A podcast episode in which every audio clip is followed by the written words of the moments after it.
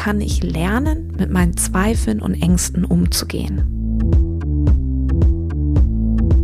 Es ist völlig utopisch, auf diesen Punkt zu warten, an dem man keine Angst mehr hat, an dem Zweifel einen nicht mehr zurückhalten. Das ist utopisch. Diesen Punkt wird es nicht geben. Am Ende sind es Herausforderungen, die berechenbar und bezwingbar sind. Können die Grenzen im Rahmen derer wir Angst empfinden nicht ausweiten, wenn wir es nicht trotzdem einfach machen.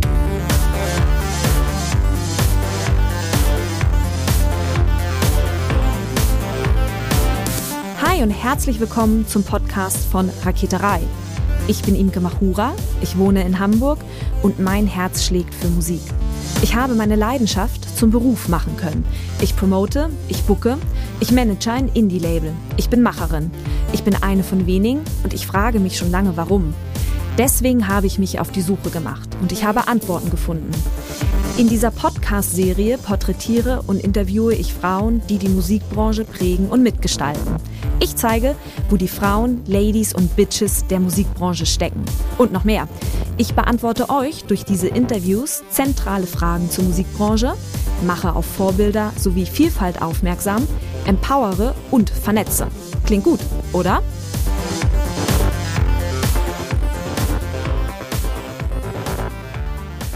eine Frage, die mir in meinen Gruppensessions, aber auch in der 1 zu 1 Zusammenarbeit mit den Musikerinnen immer und immer wieder begegnet. Nämlich die Frage, wie kann ich mit meinen Ängsten und Zweifeln umgehen? Also wie kann ich lernen, damit umzugehen? Das ist eine super wichtige Frage, weil die Art und Weise, wie wir, wie du mit deinen Ängsten und Zweifeln lernst umzugehen, das hat einen Einfluss darauf, ob du als Künstlerin vorankommst und wächst oder aber ob du auf der Stelle trittst und nicht so recht vorankommst. Ich beobachte eine Sache im Rahmen meiner Arbeit immer und immer wieder. Ich spreche mit Musikerinnen und sie erzählen mir, dass sie sich wünschen, dass ihre Musik gehört wird. Sie erzählen mir, dass sie sich wünschen, dass sie mit ihrer Musik Geld verdienen. Sie erzählen mir, dass sie sich wünschen, zum Beispiel mit einem Musiklabel zusammenzuarbeiten. Oder sie wünschen sich einen Manager, eine Managerin, einen Produzenten, eine Produzentin an der Seite, was auch immer. Das sind alles keine Wünsche, bei denen ich denke, ui, das ist aber nicht erreichbar. Nein, ganz im Gegenteil. Diese Ziele sind mega realistisch. Wenn ich dann aber erzähle, was dafür notwendig ist, also was getan werden muss, also dass es zum Beispiel eine Website braucht, dass es Mut braucht, in das Richtige zu investieren, dass es die Auseinandersetzung mit Techniken braucht, die zur Reichweite führen, dass es einen funktionierenden Social-Media-Kanal braucht, dass es einen realistischen Blick auf die Musikbranche braucht und damit eben auch die Bereitschaft, die Musikbranche zu hinterfragen und sorry für die Wortwahl, nicht jedem Dummschwätzer alles zu glauben. In der Musikbranche wird eine Menge Quatsch erzählt. Das sind Dinge, die getan werden müssen, um aus dem Wunsch, mit der eigenen Musik sichtbar zu werden und eben auch mit der eigenen Musik Geld zu verdienen, um diesen Wunsch Realität werden zu lassen. Wenn ich das anfange zu erzählen, ist das ganz häufig der Punkt, an dem die Künstlerinnen sich dann zurückziehen. Und ich höre dann Sätze wie, oh, bevor ich all das machen kann, ich muss erst noch mehr üben. Oder ich muss erst noch drei Songs fertig schreiben. Oder ich brauche noch ein Zertifikat in was auch immer. Oder, ach, ich will es noch ein bisschen alleine versuchen. Nächstes Jahr packe ich es dann an.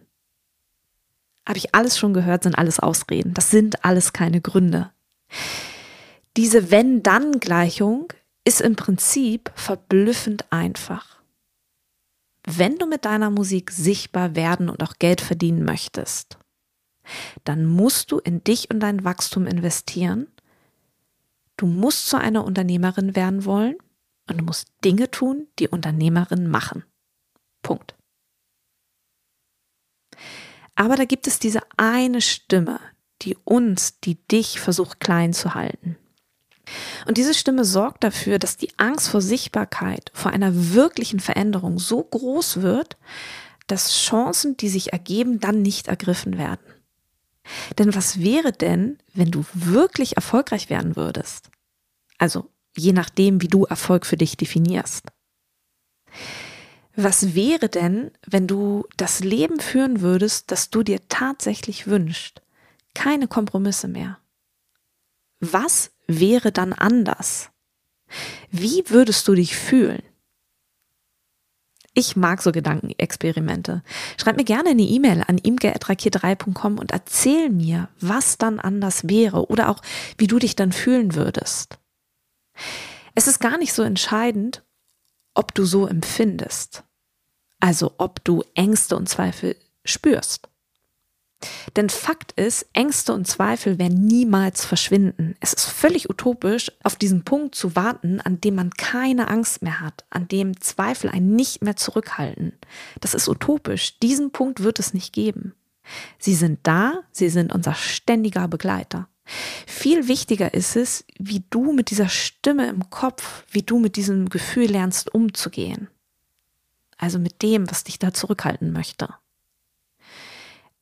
Das heißt, du entscheidest, deinen Ängsten, deinen Zweifeln die Zügel zu überlassen oder aber es selber in die Hand zu nehmen.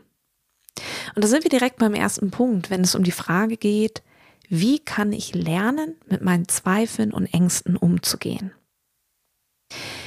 Das erste, was ich auch in der Mitgliedschaft mache, in meinem Gruppenprogramm und auch in der 1 zu 1 Arbeit, ist, dass ich mit den Künstlerinnen gemeinsam ein Fehler-Mindset entwickle. Aber was meine ich damit? In allererster Linie meine ich damit, dass wir gnädiger zu uns selbst sein müssen. Denn was passiert, wenn wir einen Kurs launchen, aber sich niemand anmeldet? Was passiert, wenn wir ein Online-Konzert spielen, aber niemand zuguckt? Was passiert, wenn wir etwas posten und niemand reagiert? Was passiert, wenn wir einen Track releasen und 20 Leute den Pre-Save-Link bei Spotify geklickt haben, aber nicht 2000? Was passiert dann? Naja, nichts. Und weißt du warum? Weil die Schlussfolgerung, niemand kauft, niemand guckt zu, niemand streamt, niemand was auch immer, nicht bedeutet, dass das, was du anbietest, falsch oder schlecht ist. Das wäre die falsche Schlussfolgerung. Die Schlussfolgerung muss sein, herausfinden zu wollen, woran es gelegen haben könnte. Und um herauszufinden, warum Dinge nicht so funktionieren, wie wir es uns gewünscht hätten, musst du deine Zahlen kennen und du musst diese lernen ins Verhältnis zu setzen. Ich habe ein Beispiel, ein Rechenbeispiel. Wenn wir zum Beispiel etwas zum Verkauf anbieten, du hast eine CD veröffentlicht und die wird jetzt released. Und du stellst zwei Wochen nach Release fest, hm, haben irgendwie gar nicht so viele meine CD gekauft. Es wäre naheliegend, erstmal nur auf die Zahlen der Verkäufe zu gucken. Aber diese Zahl alleine hat keine Aussagekraft. Wir müssen uns ebenfalls angucken, wie viele Menschen an dem Ort, an dem wir unsere CD angeboten haben, zum Beispiel der Webshop, wie viele Menschen diesen Ort eigentlich besucht haben. Es geht also darum, wie viele Menschen auf unserer Website beziehungsweise in dem Shop auf unserer Website waren, also Zugriffe auf der Website und die Zahl der Verkäufe. Aha, jetzt haben wir schon zwei Zahlen. Wenn wir dabei zum Beispiel sehen, dass 1000 Menschen auf deiner Seite waren, aber nur zwei davon eine CD gekauft haben, dann haben wir eine Conversion Rate von 0,2 Prozent. Und das ist viel zu niedrig. Aber diese Zahl hat eine Aussage und mit der können wir arbeiten und da können wir ansetzen. Es geht dann nämlich um die Frage, wie kann ich diese Conversion Rate, also dieses ins Verhältnis setzen von Zahlen und das Ergebnis, diese 0,2 Prozent, wie kann ich diese Conversion Rate erhöhen? Denn diese muss immer bei mindestens einem Prozent liegen. Je höher, desto besser, aber mindestens bei einem Prozent. Und genau an diesem Punkt startet die Fehlersuche. Zum Beispiel, kannst du an diesem Punkt Fotos austauschen. Denn vielleicht war es gar nicht so sinnvoll, tatsächlich mit Stockfotos zu arbeiten. Vielleicht wären eigene Bilder, also Bilder von dir, sinnvoller gewesen. Du kannst die mobile Ansicht checken. Vielleicht war die Seite, über die du deine CD angeboten hast, gar nicht mobil optimiert. War dein Angebot klar genug formuliert? Ist der Mehrwert deutlich gewesen? Oder hast du vielleicht auch zu viel Wissen über dich und deine Musik vorausgesetzt? Genau diesen Prozess, den ich hier gerade beschreibe, das meine ich, wenn ich von Fehler-Mindset spreche. Ob CDs gekauft werden oder nicht, hat nichts mit Glück oder Zufall zu tun. CDs zu verkaufen ist Mathematik. Es ist berechenbar. Aber man muss die Zahlen kennen. Man muss die Orte kennen, auf die man achten muss, die einem die richtigen Zahlen liefern. Der Verkauf der CD alleine reicht nicht aus. Wir brauchen eine Zahl, mit der wir das in ein Verhältnis setzen können. Und das bringt mich direkt zum nächsten Punkt. Es geht um diese völlig absurde Annahme, dass du, ich, wir, wenn wir etwas machen, dass es sofort perfekt sein muss. Was auch immer perfekt meint. Die erste Podcast-Folge muss perfekt sein. Die erste Facebook-Ad muss perfekt laufen. Das erste Instagram-Posting muss es total auf den Punkt bringen. Es muss perfekt sein. Aber dieser Zustand von perfekt, das baut einen enormen Druck auf. Und mal im Ernst, was meint denn perfekt eigentlich? Menschen kommen nicht auf die Welt und sind in dem, was sie machen, super gut. Das ist völlig unmenschlich. Jeder muss üben, üben, üben. Und hier beziehe ich mich nicht nur auf das Üben eines Instruments. Auch zum Beispiel das Aussprechen von Angeboten muss geübt werden. Und es ist wichtig, einen Umgang damit zu finden. Es ist wichtig, es trotz Ängsten und Zweifeln zu machen. Denn wir können die Grenzen im Rahmen derer wir Angst empfinden nicht ausweiten, wenn wir es nicht trotzdem einfach machen. Eine Musikerin in meinem Gruppenprogramm meinte vor einiger Zeit zu mir, dass sich viele Aufgaben und vieles, was sie tut, irgendwie chaotisch anfühlen. Und ja, das stimmt. Wenn wir das erste Mal etwas machen, dann ist es vielleicht erstmal ein bisschen chaotischer. Routine und Klarheit kommen mit der Wiederholung und durch diese Wiederholung entstehen Prozesse. Das heißt, es geht nicht darum, immer neue Dinge zu machen, immer etwas Neues zu entwickeln, immer der neuen Idee zu folgen, sondern es geht darum, Bestehendes zu optimieren. Und so findet Ordnung Einzug ins Chaos. Denn die dabei entstehende Routine kann dabei unterstützen, Ängste und Zweifeln zu begegnen. Wenn es um die Fragestellung geht, wie du deinen Ängsten und Zweifeln begegnen kannst, dann kannst du ebenfalls versuchen, die Perspektive auf dich zu verändern oder zumindest in der Vorstellung. Du kannst dir alle deine Ängste aufschreiben, die dich bisher zurückgehalten haben. Du stehst zum Beispiel auf der Bühne und versinkst dich.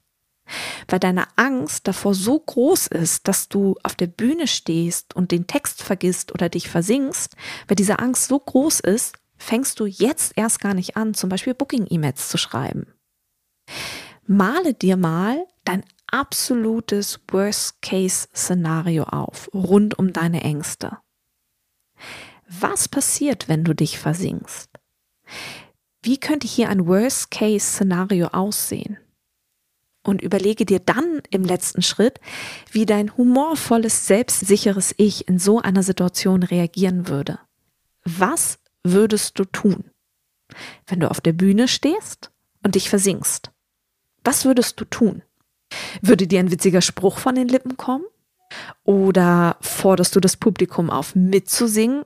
Denn dir gelingt es ja gerade ganz offensichtlich nicht. Du wirst durch die Auseinandersetzung mit diesen Ängsten feststellen, dass sie wie ein riesengroßes Monster wirken. Aber am Ende sind es Herausforderungen, die berechenbar und bezwingbar sind. Es sind Herausforderungen, mit denen du lernen kannst umzugehen, mit denen du umgehen kannst. Ängste und Zweifel können sich sehr schnell aufstauen, weil sie alleine mit dir in deinem Kopf wohnen. Und diese Stimme kann sehr, sehr, sehr laut werden. Hier lohnt sich ebenfalls ein Gedankenspiel. Frage dich, was würdest du einer fremden Person raten, die dir von ihren Ängsten erzählt. Was würdest du dieser Person raten? Was würdest du vielleicht auch selber tun, wenn du keine dieser Ängste mehr hättest? Das muss auch gar kein Gedankenspiel bleiben. Sich Gleichgesinnten mitzuteilen kann sehr heilsam sein, weil man plötzlich merkt, hey, ich bin mit meinen Ängsten ja gar nicht alleine. Das ist ein super befreiendes Gefühl. Übrigens auch etwas, das ich sehr, sehr häufig in meiner Community im Rahmen der Mitgliedschaft beobachten kann. Wenn Künstlerinnen sich anfangen mitzuteilen, wie sie sich in gewissen Situationen fühlen. Und wenn diese Postings im Mitgliederbereich auftauchen, fangen ganz viele an, diese Person aufzumuntern und von ihren Erfahrungen zu erzählen. Und das kann so heilsam sein, dieses Gefühl, hey, ich bin ja gar nicht alleine mit meinen Ängsten. Und diese Gedankenspiele lohnen sich. Gedankenspiele können einen vorbereiten auf Situationen. Vielleicht hast du die Podcast-Folge mit Aga Labus gehört. Sie hat in der Podcast-Folge erzählt, dass sie in ihrem Crowdfunding ab einem gewissen Punkt den Stecker gezogen hat. Weil sie damals nicht die Kapazität gesehen hat, das Ziel zu erreichen.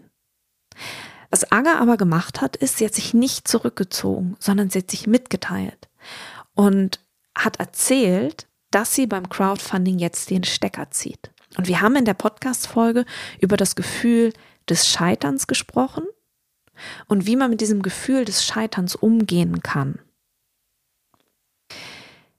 Agalabus ist damit damals an die Öffentlichkeit gegangen. Es war ein sehr mutiger Schritt. Und sie hat so unfassbar viel Zuspruch geerntet. Sich mitzuteilen, Gedankenspiele zuzulassen und sich mitzuteilen. In diesem Zusammenhang wird noch etwas deutlich. Es ist super, super wichtig, dass wenn man Angebote ausspricht, dass man sich auf die Menschen fokussiert, die einem wohlgesonnen sind. Fokussiere dich auf die guten Menschen da draußen. Denn ganz ehrlich, diese ewigen Meckerer, die gibt es einfach immer. Es gibt immer die Leute, die Entscheidungen nicht gut finden. Diese Menschen gilt es auszublenden. Das sind Menschen, die deine wertvolle Energie ziehen.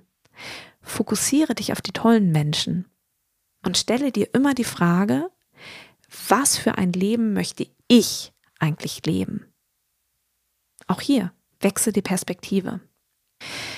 Wenn es also darum geht zu lernen, mit Ängsten und Zweifeln umzugehen, dann lohnt es sich zum einen, ein Fehler-Mindset zu entwickeln, durch dieses einfach machen zu lernen, Routinen zu entwickeln und es lohnt sich total, hin und wieder die Perspektive zu wechseln, Worst-Case-Szenarien auszumalen und sich da hinein zu versetzen und zu überlegen, wenn das passiert, wie kann ich reagieren, um sich darauf vorzubereiten. Und ganz wichtig, teile dich deinen Mitmenschen mit wie zum Beispiel die Künstlerin im Rahmen der Raketerei-Community, im Rahmen der Mitgliedschaft.